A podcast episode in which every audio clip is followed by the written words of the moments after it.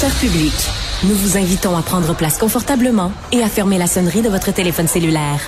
En cas d'incident, veuillez repérer les sorties de secours les plus près de vous. Bon divertissement. Un, deux, un, deux. OK, c'est bon, on peut y aller. Sophie Durocher. Elle met en scène les arts, la culture et la société pour vous offrir la meilleure représentation radio. Sophie Durocher. Tout un spectacle radiophonique. Bonjour tout le monde, j'espère que vous allez bien, que vous avez passé un bon congé pascal et que votre semaine commence bien. Vous connaissez l'adage après la pluie, le beau temps. On peut l'appliquer à toutes sortes de situations. On peut considérer qu'après avoir connu dans sa vie une période extrêmement sombre, après vient une période plus lumineuse. Et je pense que ça s'applique à ce qu'a vécu ma prochaine invitée. Elle s'appelle Amélie Lemieux. Et si je vous dis ce nom-là, tout de suite, vous allez penser, bien sûr, Amélie, la mère de Nora et Romy Carpentier, qui ont disparu dans des, dans des circonstances absolument tragiques en 2020. Mais il y a de la lumière dans la vie d'Amélie Lemieux puisqu'elle participe à la série documentaire qui s'intitule Porteuse de vie à Canal Vie, c'est le cas de le dire.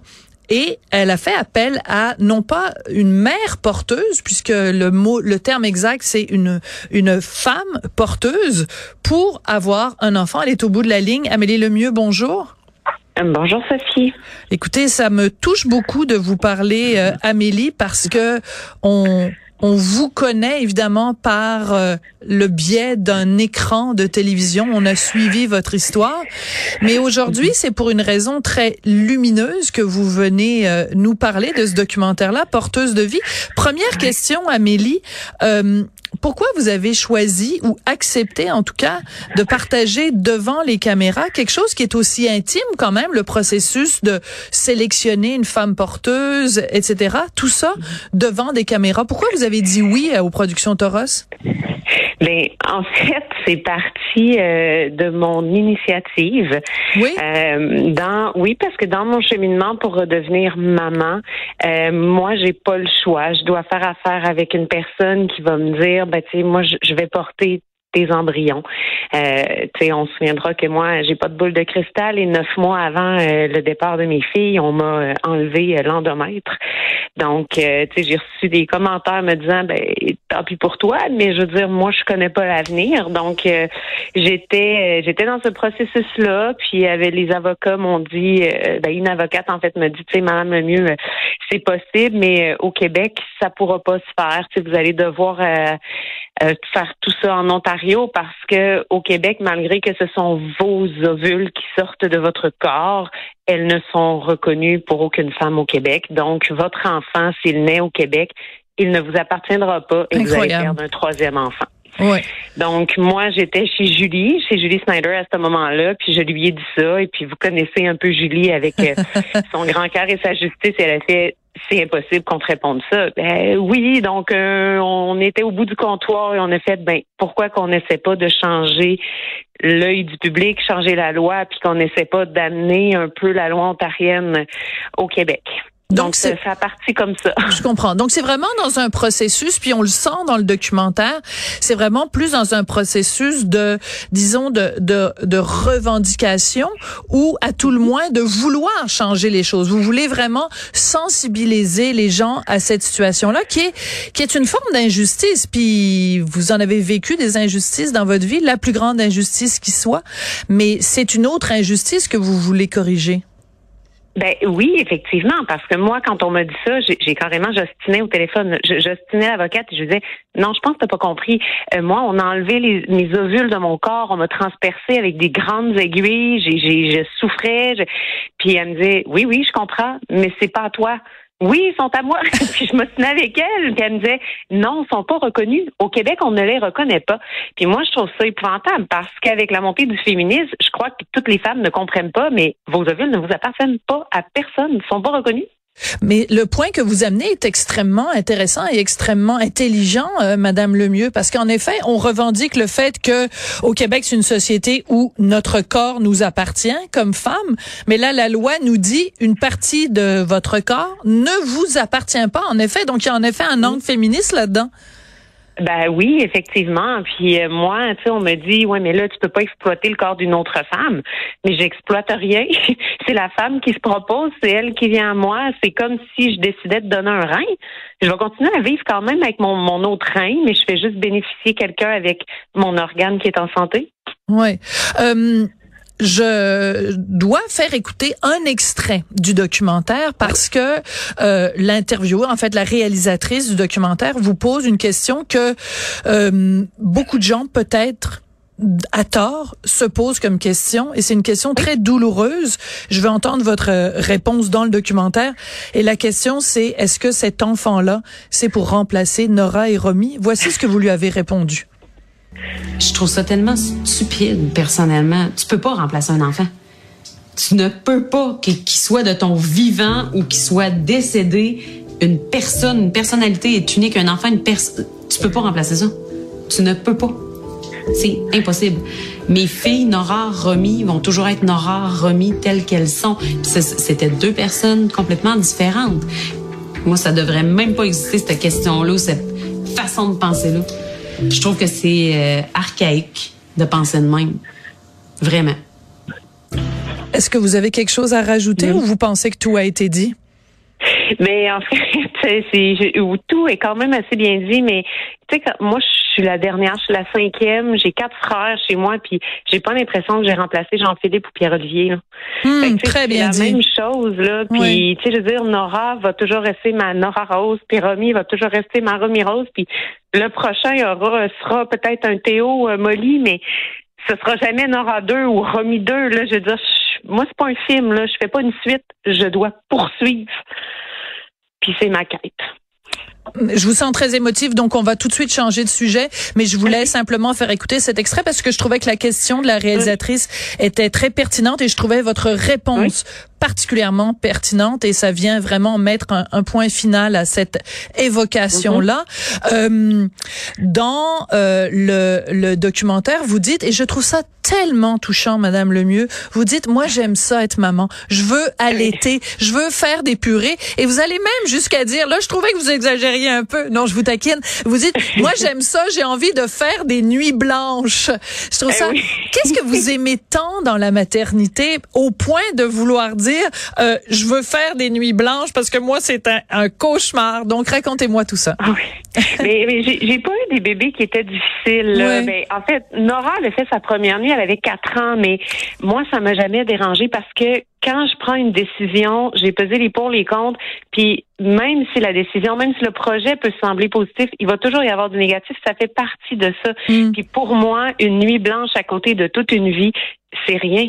Très bien dit. Me lever, tu sais, me lever la nuit pour euh, ça, ça me dérange pas. Je je sais pas comment l'expliquer. Il y en a pour eux dormir c'est important, mais tu sais même aujourd'hui des fois mon chien il va faire des cauchemars dans la nuit puis je vais me lever, je vais aller la flatter, je vais dire c'est beau Roxy, c'est correct. on dirait qu'elle rêve dans son sommeil puis je vais me lever quand même. Je vais essayer de la sécuriser, mais pour moi c'est intrinsèque, c'est ça fait partie de moi. On m'a littéralement arraché une partie de moi. Je comprends. Je comprends tout à fait. Euh, vous spécifiez dans le documentaire, euh, cet enfant-là, votre chum, euh, ne sera pas le père. Ça va être un bébé le mieux euh, pour justement que les choses soient claires, que c'est votre projet à vous, c'est le projet d'Amélie. Euh, pourquoi c'était important de, de faire cette distinction-là et de le partager aussi dans le documentaire pour que tout le Québec soit bien au courant de cette distinction-là? Ben en fait, c'est une question qu'on me posait dans le documentaire. Là. Je, ne sais pas si ça devait être très distinct comme ça, mais c'est parce qu'on me la pose souvent la question, tu ah, ton chum, euh, il va-tu être le papa? Je ben tu sais, s'il veut se faire appeler papa, puis lui, ça ne dérange pas, ça va être correct. Mais moi, mon projet, avant même que je rencontre Patrick, il était déjà entamé. Donc, moi, j'ai pas attendu après personne. J'ai appris qu'on n'attendait pas après personne dans la vie, puis si tu voulais quelque mm. chose, ben la personne pour l'obtenir. T'attends pas, là. donc, moi, j'avais déjà entamé des démarches. Puis quand il est dans ma vie, moi, ça a été la première chose. Je lui ai dit, moi, je suis en démarche. Si pour toi, avoir un bébé naissant dans ta vie à 43 ans, c'est pas ton affaire, ben, désolé, mais moi, c'est mon projet. Je comprends. Fait que, tu sais, moi, c'est mon bébé, j'ai acheté du sperme. Puis en même temps, c'est qu'on n'est pas mariés. Euh, tu sais, il y a des conditions à respecter là pour Je être comprends. un donneur de sperme dans ma situation. Donc, euh, tu sais, j'attends, j'ai pas attendu. Puis j'ai juste foncé. D'accord. Comme dit ma belle-mère, le bonheur, c'est comme le sucre à la crème. Quand t'en veux, tu t'en fais. Ben, effectivement.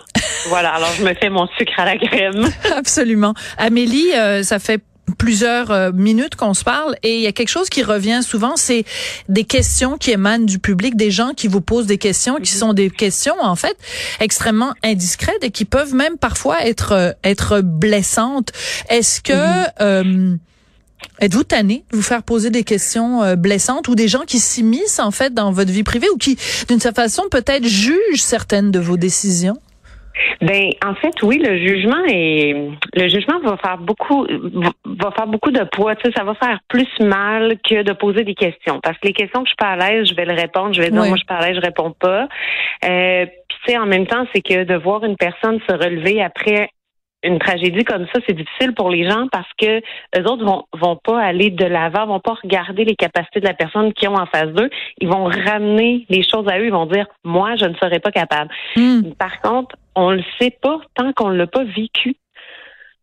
tout Donc, à fait. on peut pas ramener ça à soi. Il faut juste dire, OK, elle ou lui doit tellement souffrir, mais ce qu'il fait est honorable. Il se relève debout. Euh, puis on retombe, on se relève, on tombe. Puis tout le monde le fait dans une vie. Puis je trouve que les personnes qui jugent le plus, ce que je me suis aperçue, c'est les personnes qui vivent le moins.